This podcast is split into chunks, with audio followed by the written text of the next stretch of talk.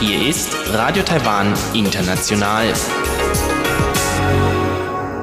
Herzlich willkommen zum halbstündigen deutschsprachigen Programm von Radio Taiwan International. Am Mikrofon begrüßt Sie Sebastian Hambach. Und folgendes haben wir heute am Montag, den 13. Juli 2020 im Programm.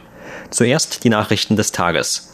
Danach folgt in Taiwan Entdecken ein Interview mit der Leiterin eines Taxiunternehmens in Südtaiwan über die Unternehmensphilosophie ihres Betriebs, in dem unter anderem viel Wert auf das korrekte Benehmen der Fahrer gelegt wird. Dazu gehört auch, dass sich die Fahrer dazu verpflichten, auf Rauchen und das Kauen von Betelnüssen zu verzichten. Und zum Abschluss berichtet Eva Trindl in Taiwan Monitor über die Auswirkungen des neuen sogenannten Sicherheitsgesetzes, das Peking kürzlich für die Sonderverwaltungszone Hongkong erlassen hat. Das Gesetz trat am 1. Juli in Kraft.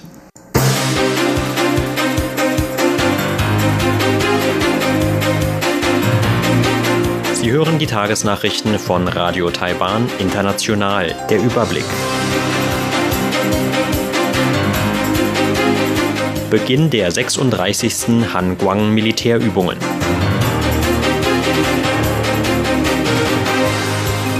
Finanzielle Entlastungen für Produktions- und Tourismusgewerbe geplant.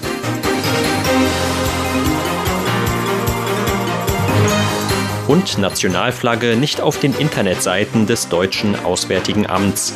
Die Meldungen im Einzelnen.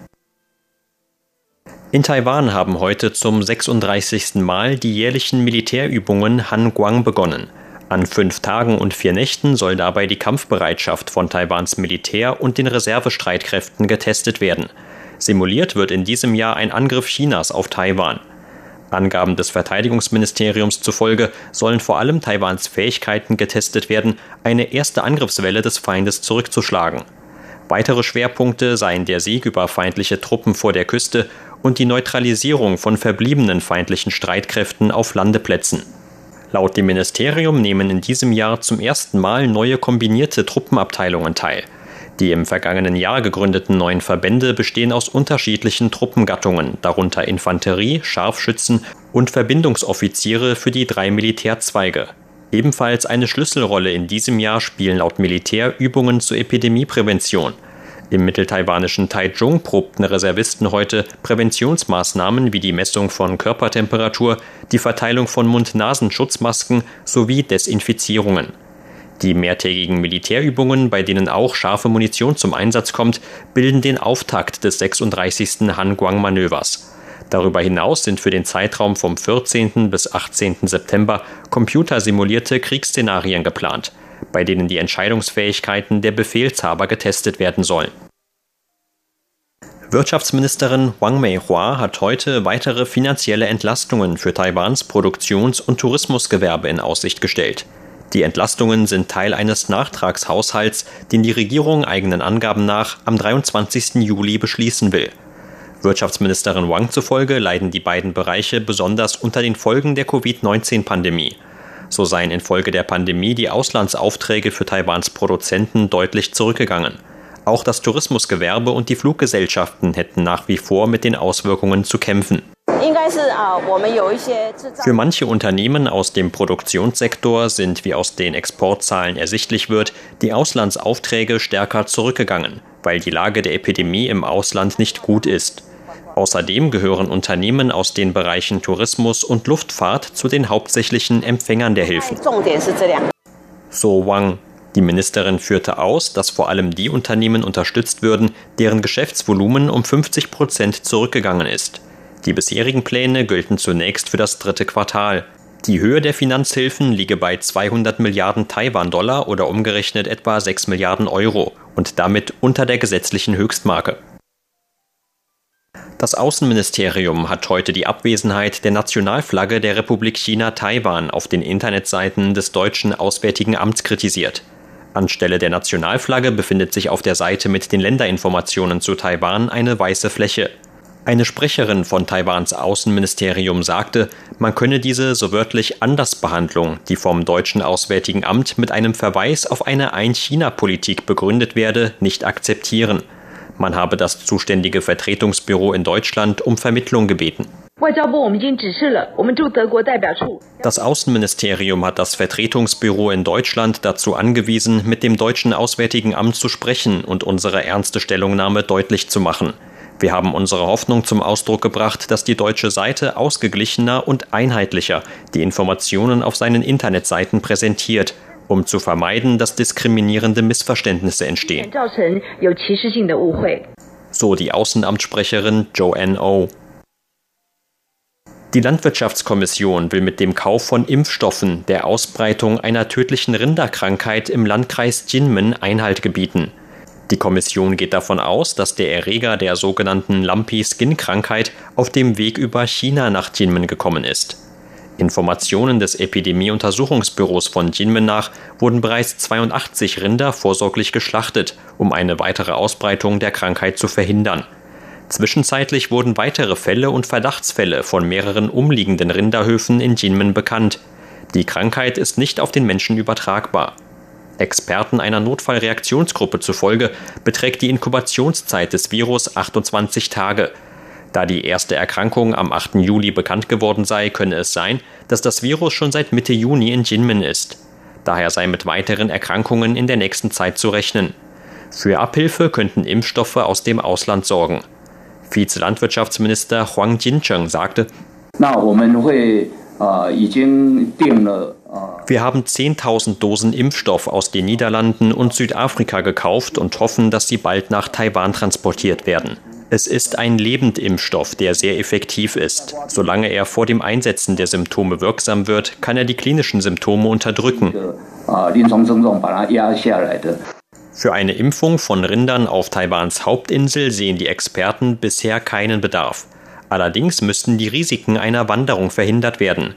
Vektormücken dürften sich etwa nicht über Flugzeuge oder Schiffe auf den anderen Inseln Taiwans ausbreiten. Gestern Abend ist die zweite Phase der Vorbestellungen für die Konjunkturgutscheine der Regierung zu Ende gegangen. Angaben des Wirtschaftsministeriums zufolge haben etwa knapp 12 Millionen Menschen im Land ihre Gutscheine vorbestellt. 80 Prozent davon hätten die Papiervariante gewählt. Premierminister Su Tseng-Chang riet den Menschen im Land heute dazu, mit der Abholung der Konjunkturgutscheine aus Papier nach Möglichkeit zu warten. Es sei unnötig, sich mit der Abholung zu beeilen, da die Gutscheine noch bis Ende des Jahres gültig sein würden. Wirtschaftsministerin Wang Meihua sagte heute, die Erfahrungen bei den Vorbestellungen von Mund-Nasen-Schutzmasken hätten gezeigt, dass etwa 60 Prozent der Menschen ihre Gutscheine innerhalb der ersten drei Tage abholen würden. Auch sie riet dazu, mit der Abholung zu warten, um längere Anstehzeiten zu vermeiden. Die Ministerin sagte weiter, dass die Konjunkturgutscheine den gleichen Wert wie Bargeld hätten. Um die Sicherheit der Bürger bei der Abholung sicherzustellen, habe das Wirtschaftsministerium dazu geraten, die Polizeipräsenz an voraussichtlich beliebten Abholorten zu verstärken. Der Ministerin zufolge erfreuen sich vor allem die Gutscheine aus Papier besonders großer Beliebtheit bei den Bürgern. Zusätzlich zu den ursprünglich geplanten 12 Millionen Exemplaren könne man noch 17 Millionen weitere Gutscheine drucken, um dem erhöhten Bedarf gerecht zu werden. Zur Börse. Taiwans Aktienindex hat heute mit 138 Punkten oder 1,14 Prozent im Plus geschlossen. Zum Abschluss des heutigen Handelstags lag der TAIEX damit auf einem Stand von 12.211 Punkten. Das Handelsvolumen blieb sich auf 209 Milliarden Taiwan-Dollar oder 7,1 Milliarden US-Dollar.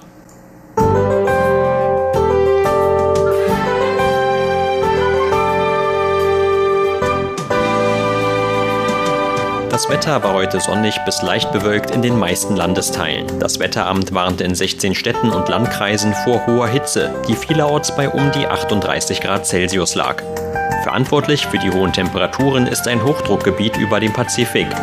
In Mittel- und Südtaiwan gab es nachmittags vereinzelte Regen- und Gewitterschauern. Zum Abend hin blieb es dann aber landesweit wieder trocken. Und das sind die Aussichten für morgen Dienstag, den 14. Juli. Auch morgen sorgt das derzeitige Hoch über dem Pazifik für zumeist sonniges Wetter und heiße Temperaturen in Taiwan. In Mittel- und Südtaiwan könnte es aber am frühen Nachmittag auch wieder vereinzelte Gewitterschauern geben.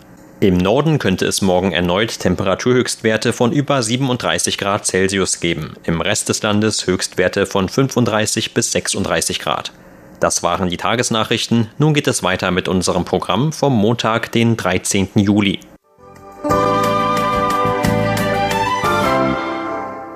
Nun folgt Taiwan entdecken.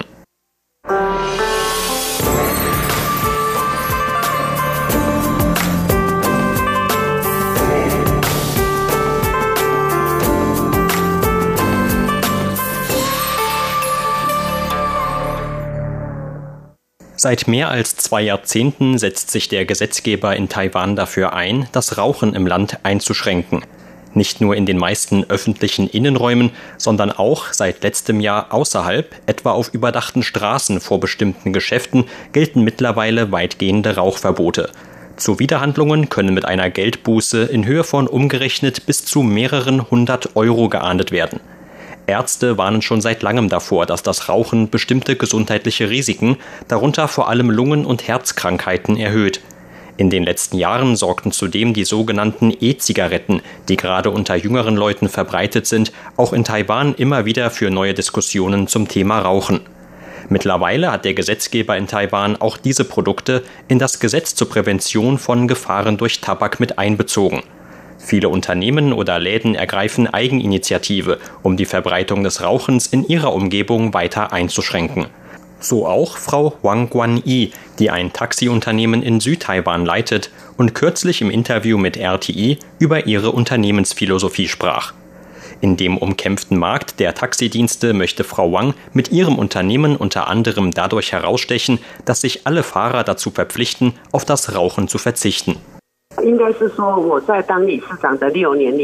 Während meiner sechsjährigen Zeit als Unternehmensleiterin habe ich auch eine Masterarbeit zu diesem Thema geschrieben.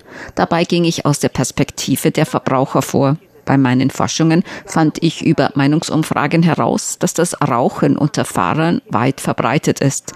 Sie haben sich das Rauchen etwa angewöhnt, weil ihnen beim Warten auf neue Fahrgäste oft langweilig ist. Die allermeisten von den Befragten gaben an zu rauchen. Zugleich gaben viele von ihnen auch an, Betelnüsse zu kauen. Aus der Sicht der Verbraucher sind die Gerüche, die durch das Rauchen und Betelnusskauen verursacht werden, unangenehm. Deshalb fordern wir von unseren Fahrern, dass es in ihren Wagen keine seltsamen Gerüche geben darf. Zu den seltsamen Gerüchen gehören auch die, die beim Rauchen und beim Betelnusskauen entstehen. Außerdem wollen wir uns von anderen Taxiunternehmen auch durch eine eigene Unternehmenskultur abgrenzen, die unter anderem dadurch gekennzeichnet ist, dass die Fahrer keine Schimpfworte verwenden dürfen. Sie dürfen überhaupt keine vulgären Ausdrücke benutzen. Das ist also genauso verboten wie die seltsamen Gerüche. Im Wagen darf es noch nicht einmal nach Essen riechen. Frau Wang besteht darauf, dass diese unternehmensinternen Regeln streng umgesetzt werden, auch wenn das bedeutet, den ein oder anderen interessierten Fahrer abzuschrecken. Das ist ein Problem, dem wir ganz zu Anfang tatsächlich begegnet sind. Normalerweise müssen sich die interessierten Fahrer erst bei uns anmelden und werden dann mittwochs zu einem Vorstellungsgespräch eingeladen. Ganz am Anfang gab es Bewerber, die sich schon über die Formalität der Anmeldung und den Vorstellungsgesprächtermin wunderten, weil sie das von anderen Taxiunternehmen auch nicht kannten. Wir bitten die Interessenten darum, sich anderthalb bis zwei Stunden Zeit für das Gespräch zu nehmen. Die Zeit können sie sich aber selbst aussuchen, sodass sich der Termin nicht negativ auf ihre Arbeitszeit auswirkt. Zwei Manager aus der Chefetage erklären den Bewerbern bei dem Gespräch unsere Unternehmensphilosophie. Viele Fahrer sind es gewöhnt, während der Arbeit Betelnüsse zu kauen, kurze Hosen oder Hausschuhe zu tragen oder eben auch zu rauchen. Deshalb müssen wir ihnen die Regeln in unserem Unternehmen klar und deutlich machen. Wir sagen ihnen dann auch, dass wir sie bitten werden zu gehen, wenn sie dabei erwischt werden, gegen die Regeln zu verstoßen. Das überprüfen wir unter anderem, indem wir von den Fahrern verlangen, sich einmal im Monat in der Dienststelle kontrollieren zu lassen. Außerdem ermutigen wir unsere Kunden auch dazu, Beschwerden einzureichen. Und schließlich hoffen wir, dass wir das Unternehmen im Einvernehmen mit den Fahrern betreiben können. Denn letztlich hängt der Betrieb vor allem von der Arbeit der Fahrer ab. Deshalb sollen sich die Fahrer auch gegenseitig kontrollieren, damit ein Mechanismus entsteht, durch den sie sich gegenseitig ermutigen und ihren Kollegen als Vorbild dienen können. Die Regeln sollen allerdings nicht nur unter Androhung von Strafen eingehalten werden. Stattdessen gibt das Unternehmen den Fahrern auch noch bestimmte finanzielle Anreize. Wir machen den Fahrern ein Versprechen. Solange sie die von uns geforderte Servicequalität einhalten, garantieren wir ihnen ein monatliches Einkommen von mindestens 75.000 Taiwan-Dollar oder 2.260 Euro wenn sie gerade bei uns anfangen. Natürlich ist es in Zeiten einer Epidemie etwas anders, aber zu normalen Zeiten geben wir den Fahrern ein Training und einen Plan, damit sie auf die 75.000 Taiwan-Dollar pro Monat kommen. Wenn es ihnen auch dann immer noch nicht gelingt, dem Betriebsplan zu folgen, dann erhalten sie von unserem Unternehmen einen Zuschlag. So haben die Fahrer eine Perspektive und Hoffnung. Nur wenn sie genug Geld verdienen, um ihre Familie zu ernähren, sind sie auch gewillt, sich mit der Unternehmensphilosophie zu identifizieren und die geforderte Servicequalität zu liefern. Wenn der Service gut ist, kommen auch die Kunden. Wenn der Service dagegen schlecht ist und die Kunden deshalb fernbleiben, dann verdient niemand Geld. Das ist auch der Grund dafür, warum wir von unseren Fahrern verlangen, dass sie mindestens jedes Jahr einmal an einer Fortbildung teilnehmen. Das führte gerade in den frühen Jahren des Unternehmens zu Forderungen von Seiten der Fahrer, dass wir die Zeit, die sie bei der Fortbildung verbringen mussten und die ihnen deshalb für weitere Taxifahrten fehlte, vergüten. Wir erklärten ihnen die Bedeutung davon, sich mit unseren Vorstellungen zu identifizieren, damit sie den Sinn hinter den Inhalten der Fortbildung erkannten und diese Inhalte auch in der Praxis umsetzen konnten. Mittlerweile haben sie erkannt, dass die Umsetzung unserer Unternehmensphilosophie dazu beiträgt, dass sie mehr Geld verdienen können. Heutzutage freuen sich viele unserer Fahrer schon im Vorfeld auf die nächste Fortbildung. Einer der wichtigsten Bestandteile dieser Fortbildungen ist das Thema von Kundenbeschwerden und die Gründe dafür, also die Frage, warum sich ein Kunde über etwas beschwert hat. Wir erklären den Fahrern, auf welche Weise sie diese Beschwerden vermeiden können. Wichtig ist uns dabei zu vermitteln, dass wir mit den Fahrern zusammenstehen und dass es uns allen darum geht, mehr Kunden anzulocken, um mehr Geld zu verdienen. Das betrifft sowohl das Unternehmen als auch die Fahrer. Auch wir müssen uns auf die Fahrer verlassen können. Für die einzelnen Fahrer in Frau Wangs Unternehmen ist es aus noch einem anderen Grund besonders wichtig, Kundenbeschwerden zu vermeiden. Sobald sich einmal ein Kunde über einen der Fahrer beschwert hat, kommt der Fahrer auf eine schwarze Liste und der Kunde wird nie wieder von diesem Fahrer transportiert werden. Natürlich überprüfen wir die Beschwerde und es gibt auch Fälle, in denen die Fahrer nichts falsch gemacht haben. Aber die Beschwerde an sich kann schon dazu beitragen, dass man von diesem Kunden keine Aufträge mehr bekommt. Deshalb wird der Kunde so oder so nicht mehr mit diesem Fahrer fahren. Wir erklären unseren Fahrern auch, dass sich ein schlechter Service auf sehr viele potenzielle Fahrgäste auswirken kann. In einem großen Wohnhaus oder einer Firma zum Beispiel gibt es möglicherweise sehr viele potenzielle Fahrgäste. Aber sobald sich einmal herumgesprochen hat, dass unser Service schlecht ist, werden wir nie wieder einen Auftrag von Leuten aus dem ganzen Wohnhaus oder von Mitarbeitern dieser Firma erhalten. Eine Herausforderung für viele Tourismus- und Transportunternehmen stellt auch heute noch die Coronavirus-Epidemie dar. Frau Wangs Taxiunternehmen bildet da keine Ausnahme. Die Anrufe für Taxis sind bei uns um 40 Prozent zurückgegangen. Unser Geschäft mit Fahrgästen, die direkt von der Straße aus ein Taxi rufen, ging um 70 Prozent zurück. Das hat das Einkommen unserer Fahrer in etwa halbiert. Ich habe trotzdem alle Mitarbeiter unseres Unternehmens dazu aufgefordert, mit einem Lächeln zu arbeiten, weil man dadurch automatisch auch ein glücklicheres Gefühl zum Arbeiten hat. Das Motto unseres Unternehmens lautet, jeden Tag fröhlich Geld verdienen und es sicher nach Hause bringen. Wenn es doch mal ein Problem mit einem Kunden gibt, soll man zum Unternehmensgebäude zurückkommen. Hier gibt es einen psychologischen Berater, der mit einem spricht. Man kann einen Kaffee trinken oder sogar seinen Ärger an einem Sandsack auslassen. Sobald man sich besser fühlt, kann man wieder Kunden annehmen. Wir wollen, dass unsere Fahrer wissen, dass sich jemand um sie kümmert, wenn es ihnen nicht gut geht. Aber sobald man mit Kunden in Kontakt kommt, sollte man bester Laune sein. Letzten Endes geht es beim Geldverdienen um die Versorgung von einem selbst und der eigenen Familie. Da sollten auch die eigenen Emotionen nicht irgendwelche Probleme verursachen.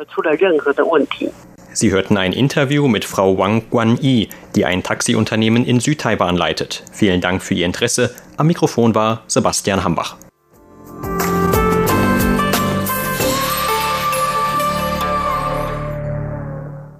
Hören Sie nun eine neue Ausgabe von Taiwan Monitor, präsentiert von Eva Trindl.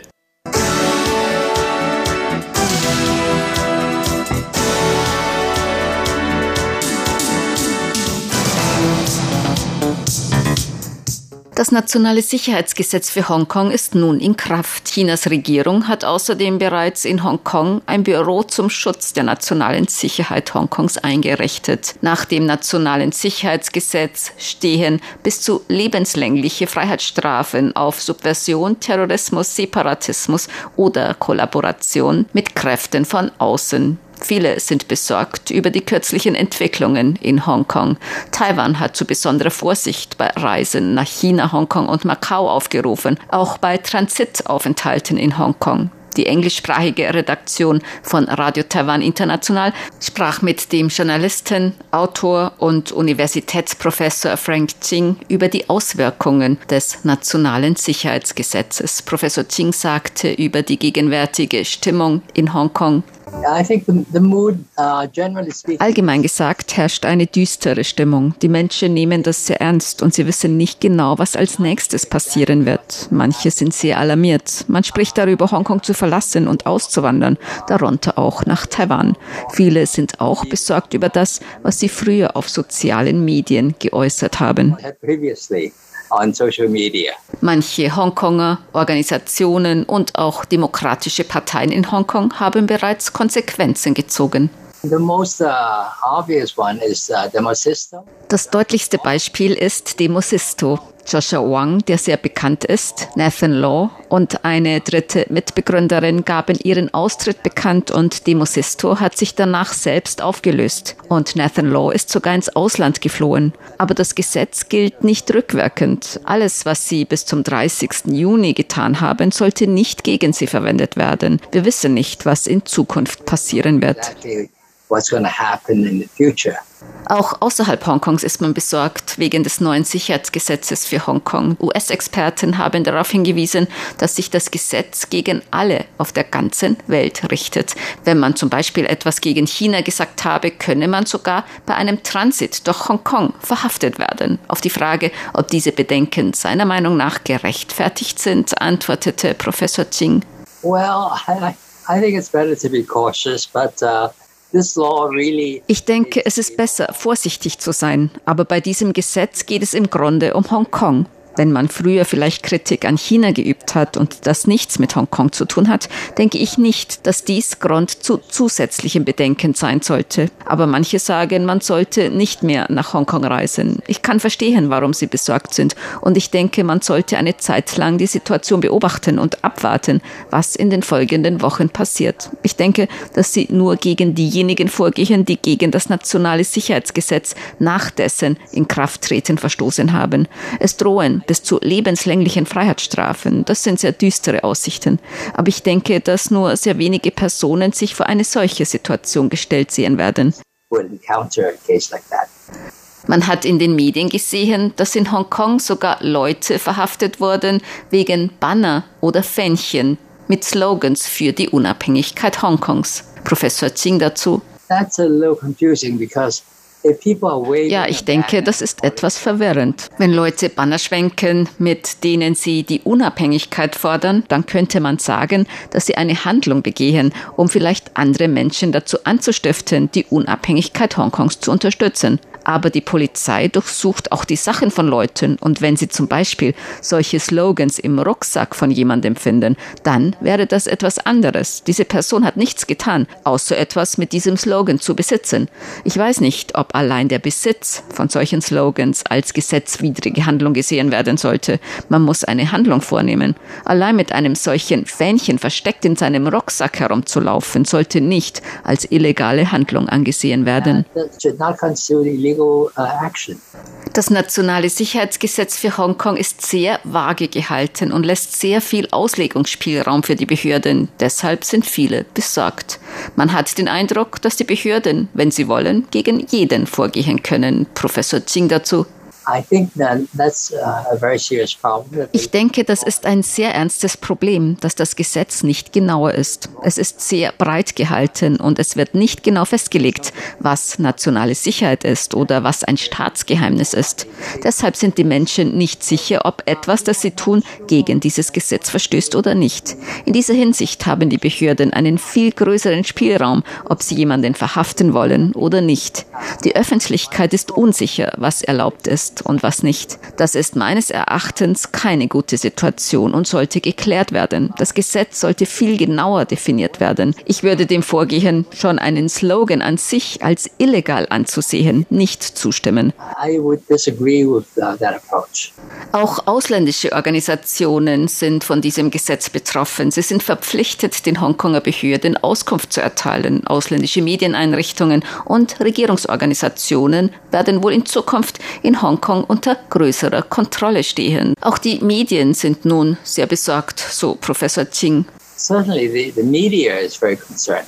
Vor allem die Medien sind sehr besorgt. Ich wollte mich zu einer Diskussion im Foreign Correspondence Club in Hongkong anmelden, aber es war schon voll. Das zeigt schon, wie viel Interesse besteht. Der Vorsitzende des Foreign Correspondence Club Hongkong sagte, die Organisation sei mit Fragen überhäuft worden, was nun erlaubt sei und was nicht. Und es ist einfach nicht klar.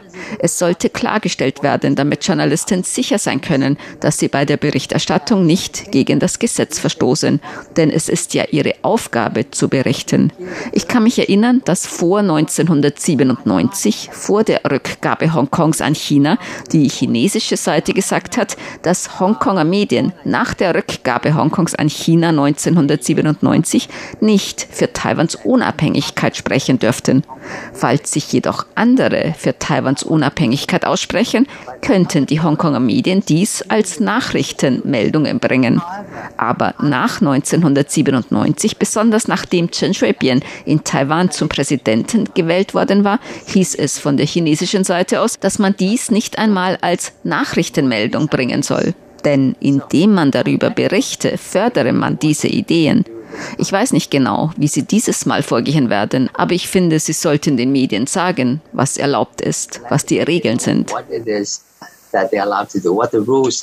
Professor Frank Ching, Journalist, Autor und Universitätsprofessor mit Sitz in Hongkong, äußerte auch Bedenken über die weitreichenden Befugnisse, die chinesische Sicherheitskräfte nun in Hongkong haben.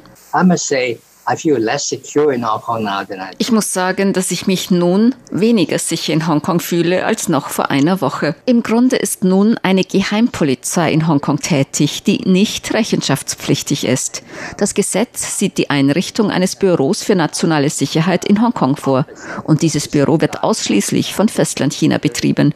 Diese Kräfte unterstehen nicht den Gesetzen Hongkongs. Sie unterstehen nicht der Polizei Hongkongs. Sie können also an ihre Tür klopfen und wenn sie nicht öffnen, ihre Tür aufbrechen. Wenn sie die Polizei um Hilfe rufen, kann diese nichts für sie tun, denn diese Kräfte sind nicht an die Gesetze Hongkongs gebunden. Ich finde diesen Gedanken recht furchteinflößend, denn sie können tun, wie ihnen beliebt. Manche mögen vielleicht sagen, wenn man nichts Falsches getan hat, muss man sich darüber auch keine Sorgen machen. Aber ich mache mir Sorgen darüber, dass es Menschen gibt, die so große Macht haben, dass sie tun können, was sie wollen und dass es keine Beschränkungen für sie gibt. Und nach dem Sicherheitsgesetz sind diese Kräfte außerhalb der Reichweite der Hongkonger Polizei. Ich denke, das gibt Anlass zu bedenken. In Hongkong wurde ein Komitee für die Sicherheit Hongkongs eingerichtet mit der Regierungschefin Hongkongs an der Spitze. Ein chinesischer Regierungsbeamter fungiert im Komitee als Berater für nationale Sicherheit. Dieser Berater übt wohl sehr großen Einfluss innerhalb dieses Komitees aus. Die Untersuchungen dieses Komitees werden größtenteils in Hongkong durchgeführt werden.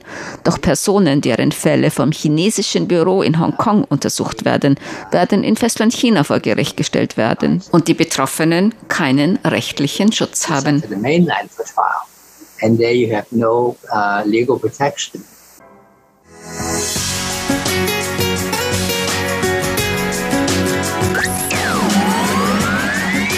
Radio Taiwan, international aus Taipeh.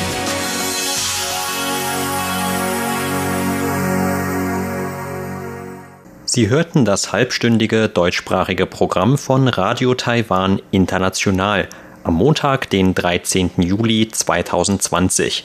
Unser aktuelles Radioprogramm und weitere Sendungen können Sie im Internet on demand hören unter der Adresse www.de.rti.org.tv. Dort finden Sie auch weitere Informationen.